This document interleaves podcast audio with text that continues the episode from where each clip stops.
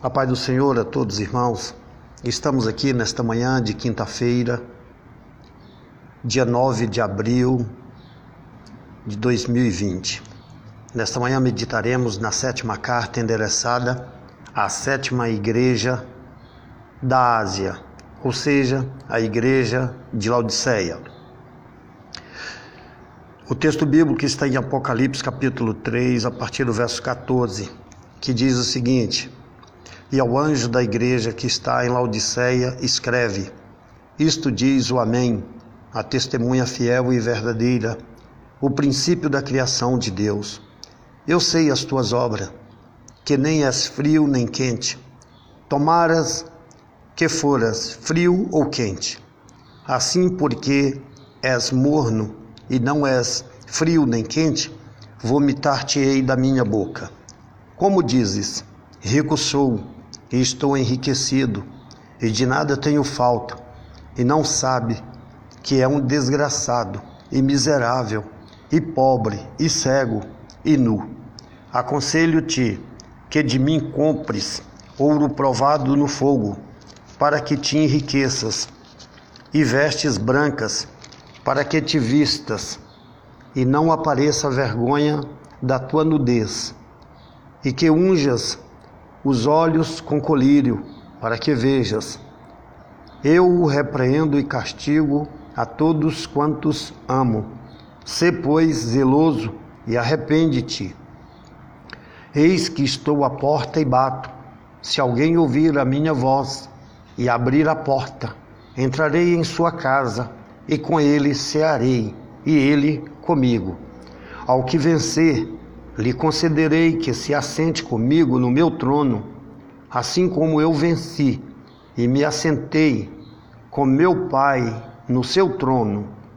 Quem tem ouvidos, ouça o que o Espírito diz às igrejas. Amém, meus queridos? Então, hoje nós encerraremos aqui o estudo das sete cartas do Apocalipse com essa última carta aqui endereçada à igreja de Laodiceia.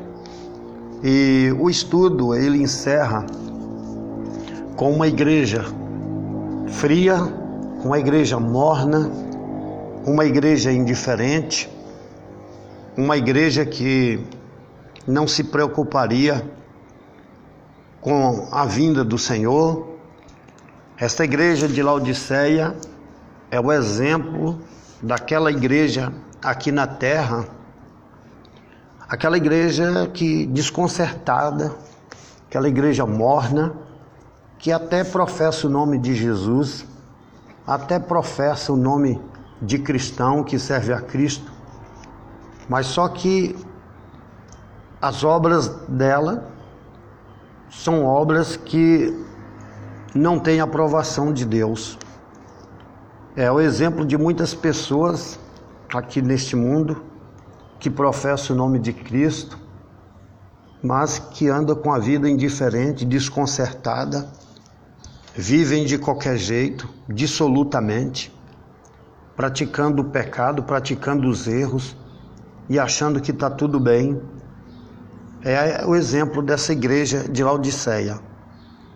Então, é um exemplo que não deve ser seguido por ninguém é um exemplo que não deve ser copiado por igreja nenhuma, por pessoa nenhuma.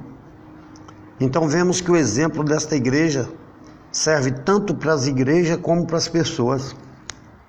E ele vem aqui, o apóstolo João recebe essa revelação diretamente do Senhor Jesus, quando ele estava ali exilado na ilha de Pátimo, já na sua velhice segundo os historiadores, aproximadamente os 90 anos ou mais.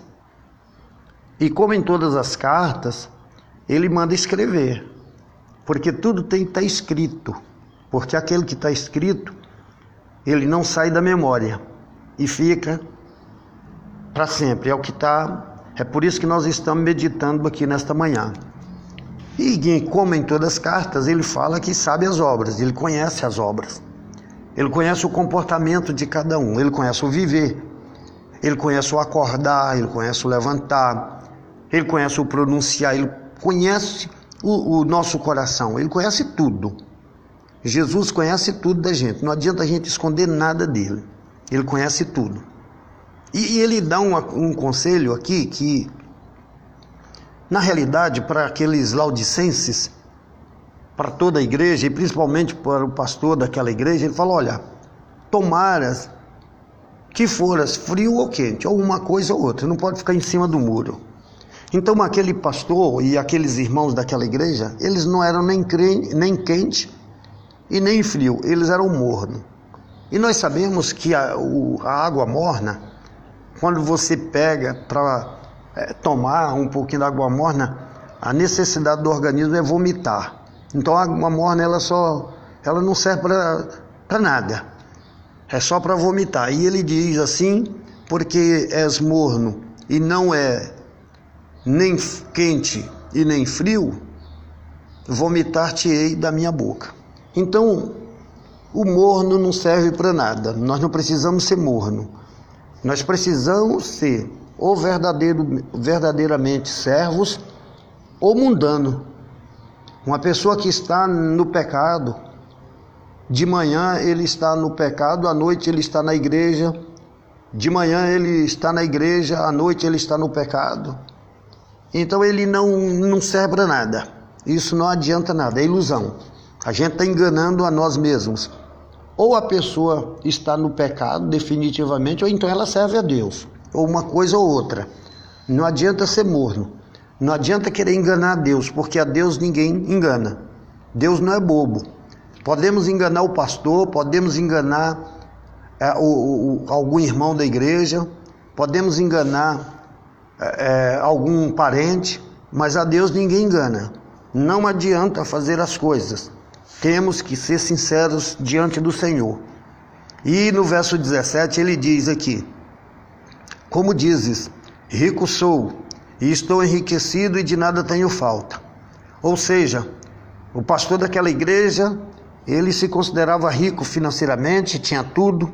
Aquela igreja poderia ter ouro, poderia ter tudo dentro dela, os irmãos poderiam estar bem adornados com muito ouro, muita, muitas coisas preciosas, adornados de muitas coisas ricas, poderia ter muito dinheiro em casa, muito dinheiro no banco. Talvez tinha tudo, aquela igreja não faltava nada financeiramente. Ela tinha do bom e do melhor. Mas o mais importante que ela precisava ter, ela não tinha, que era a presença de Deus. Jesus não estava ali dentro. Eles até adoravam Deus, até buscavam a presença de Deus, mas só que Jesus não estava lá.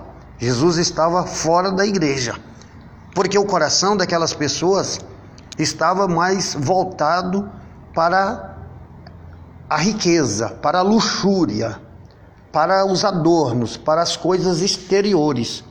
Interiormente falando, Jesus estava fora. Jesus não pertencia aquela igreja. Então eles estavam ali buscando a Deus ilusoriamente, enganando a si próprio. E Jesus fala aqui também que é o seguinte: e não sabes que és um desgraçado e miserável e pobre e cego e nu. Meus queridos, quem não tem Jesus pode ter dinheiro, pode ter fama, pode ter títulos, pode ter tudo. Pode até viver bem aqui na terra, não vai faltar nada para você.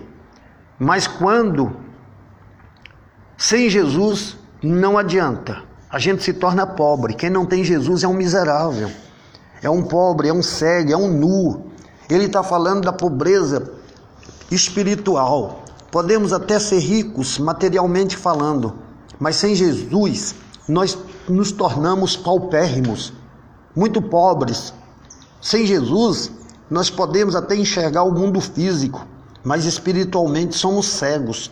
Sem Jesus, podemos até estar vestido de ouro, vestido de bens preciosos aqui na terra, mas sem Jesus nós nos tornamos nu, despido da pureza espiritual. Aquele que não tem Jesus está despido, está nu, sem vestes espirituais. E nós precisamos ter vestes espirituais. E no verso 18 ele diz: Aconselho-te que de mim compres ouro provado no fogo, para que te enriqueças, e vestes brancas, para que te vistas, Então Jesus ele aconselha. Esse ouro provado fala que nós devemos passar pela provação neste mundo. Qual a maior provação? É fugir do pecado, fugir do roubo, fugir do furto, fugir da idolatria, fugir da mentira, fugir da contenda, fugir da, da avareza, fugir de todas essas coisas. E ele dá um conselho para nós: que compre ouro provado no fogo. Esse ouro provado no fogo fala da vida eterna. Fala que nós vamos, nós devemos passar pela provação deste mundo. Devemos passar com Jesus na frente.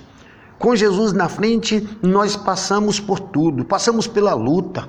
Quantos já não abandonaram a igreja do Senhor? Quantos já não abandonaram o Senhor Jesus? Quantos não têm tempo mais para buscar a presença de Deus? Quantos estão vivendo a sua vida dissolutamente? Nós vimos nesse carnaval quantas pessoas não estavam ali naquele carnaval, quantas pessoas não estavam entregando a sua vida a Satanás. E outros que estavam ali, muitas às vezes até na igreja e pulando carnaval também, nessa festa idólatra nessa festa maligna e que o mundo se alegra, que significa carnaval. Então nós precisamos, meus queridos, é a, a, a seguir o conselho do Senhor. Nós temos que comprar ouro provado no fogo. Fala da provação, fala de afastar-se definitivamente do pecado. Nós temos que buscar a verdadeira palavra de Deus, cair fora dessa carnalidade, dessa pecaminosidade. Cair fora de tudo isso que se diz mundo. O mundo jaz no maligno e nós precisamos seguir a Jesus. Quem segue a Jesus, ele veste de roupa branca. Ele veste de roupa branca. Eu, nós estamos vestidos com a pureza espiritual. E Jesus ainda diz: e não apareça a vergonha da tua nudez. Quantas pessoas estão por aí despidas, tanto na parte física quanto na parte espiritual, mostrando a sua nudez física para o mundo, mostrando a sua sensualidade, mostrando tudo. Olha, meus queridos, mas às vezes essas pessoas estão despidas da pureza espiritual. E ele diz para e não apareça a vergonha da tua nudez. O Senhor se preocupa o Senhor se preocupa com a vergonha, porque as pessoas, muitas delas hoje, já não têm mais pudor, perdeu a vergonha, perdeu a pureza, está aí vivendo uma vida dissolutamente, vergonhosamente. Mas o Senhor, Ele quer que nós tenhamos pudor, voltemos para o Senhor nesta manhã, com vergonha no rosto, no semblante e ele pede também aqui, ele diz que unjas os olhos com colírio para que vejas. Nós precisamos limpar os nossos olhos. Esse colírio fala do colírio espiritual. Jesus está limpando a nossa visão. Ele está nos dando uma nova visão, abrindo os nossos olhos para que vejamos a pureza espiritual. Oh glória! Esse colírio é, muito, é o colírio para limpar os olhos. Muitas pessoas estão com os olhos fechados. Elas não estão enxergando, são cegas, cegas espirituais, que não conseguem enxergar a palavra de Deus.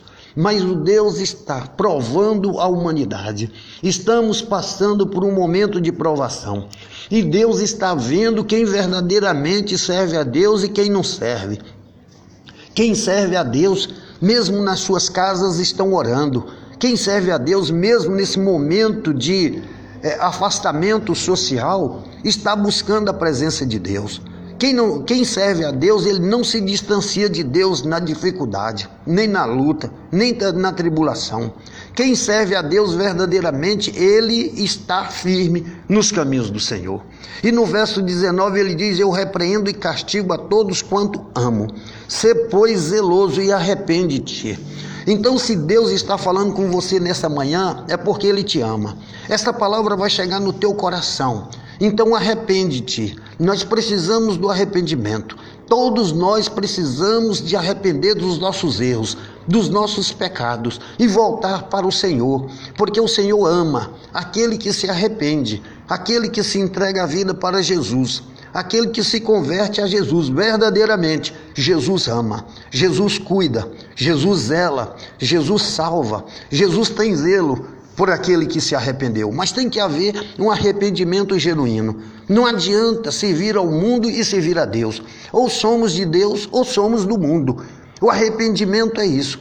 O arrependimento é quando você segue numa vida é, é de pecado, numa vida pecaminosa, você se acorda com a palavra dessas e volte para os caminhos do Senhor. Muda de direção.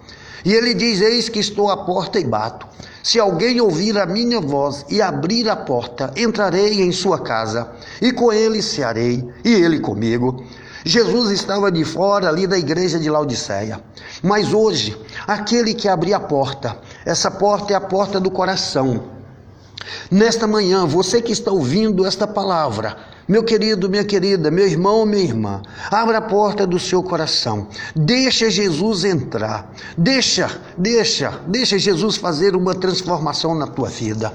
Ele vai entrar na porta do seu coração. Ele vai entrar na sua casa e ceará e vai cear contigo e você com ele. Há uma reciprocidade.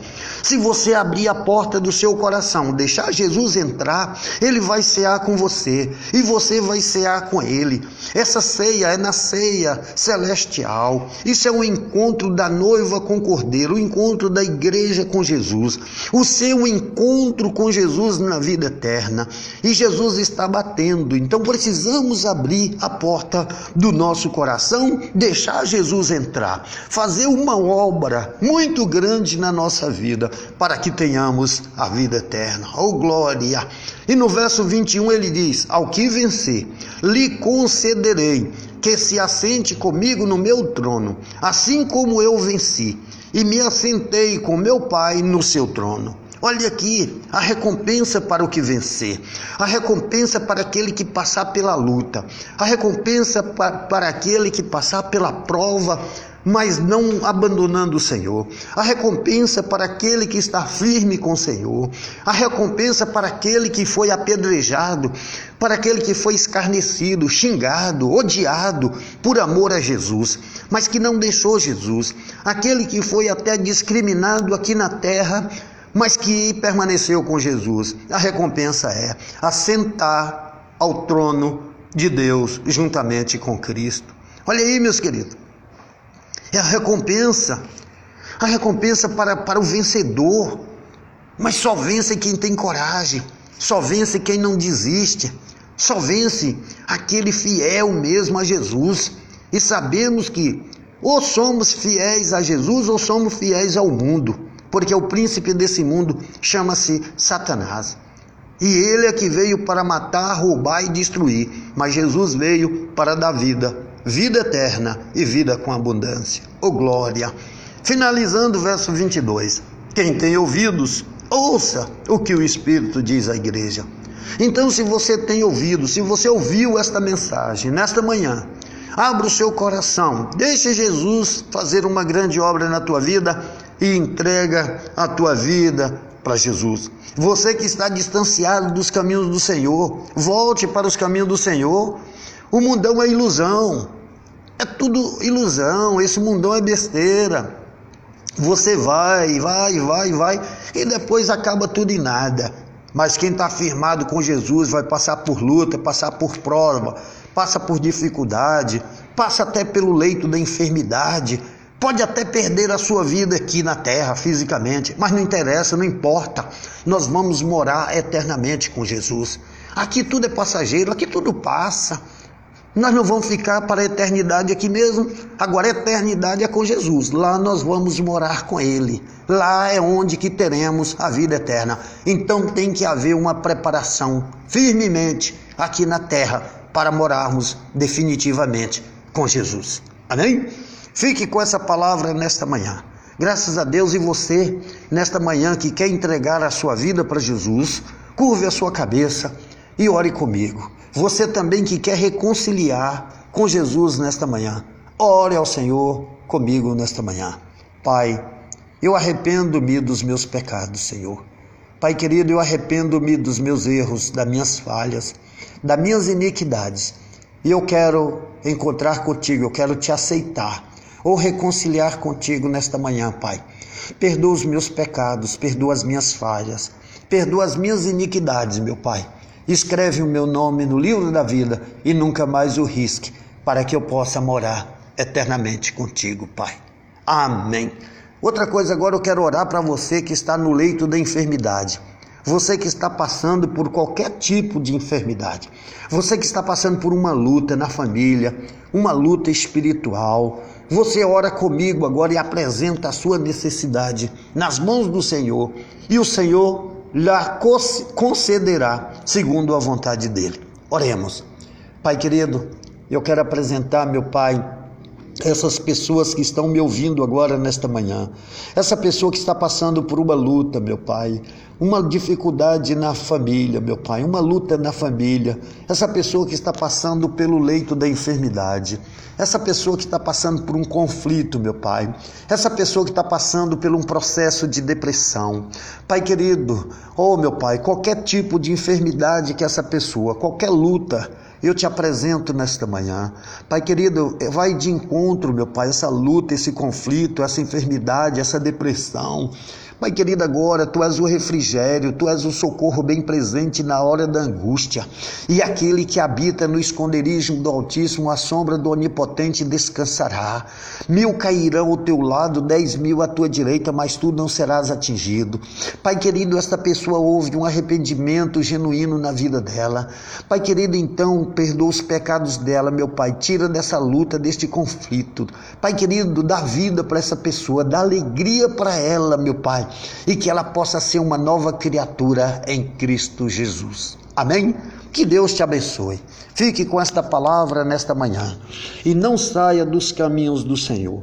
Que Deus abençoe em nome de Jesus. E eu agradeço a Deus por mais uma oportunidade que Ele me concede de transmitir essa palavra para você. Amém? Fique com Deus, a paz do Senhor e muito obrigado em nome de Jesus.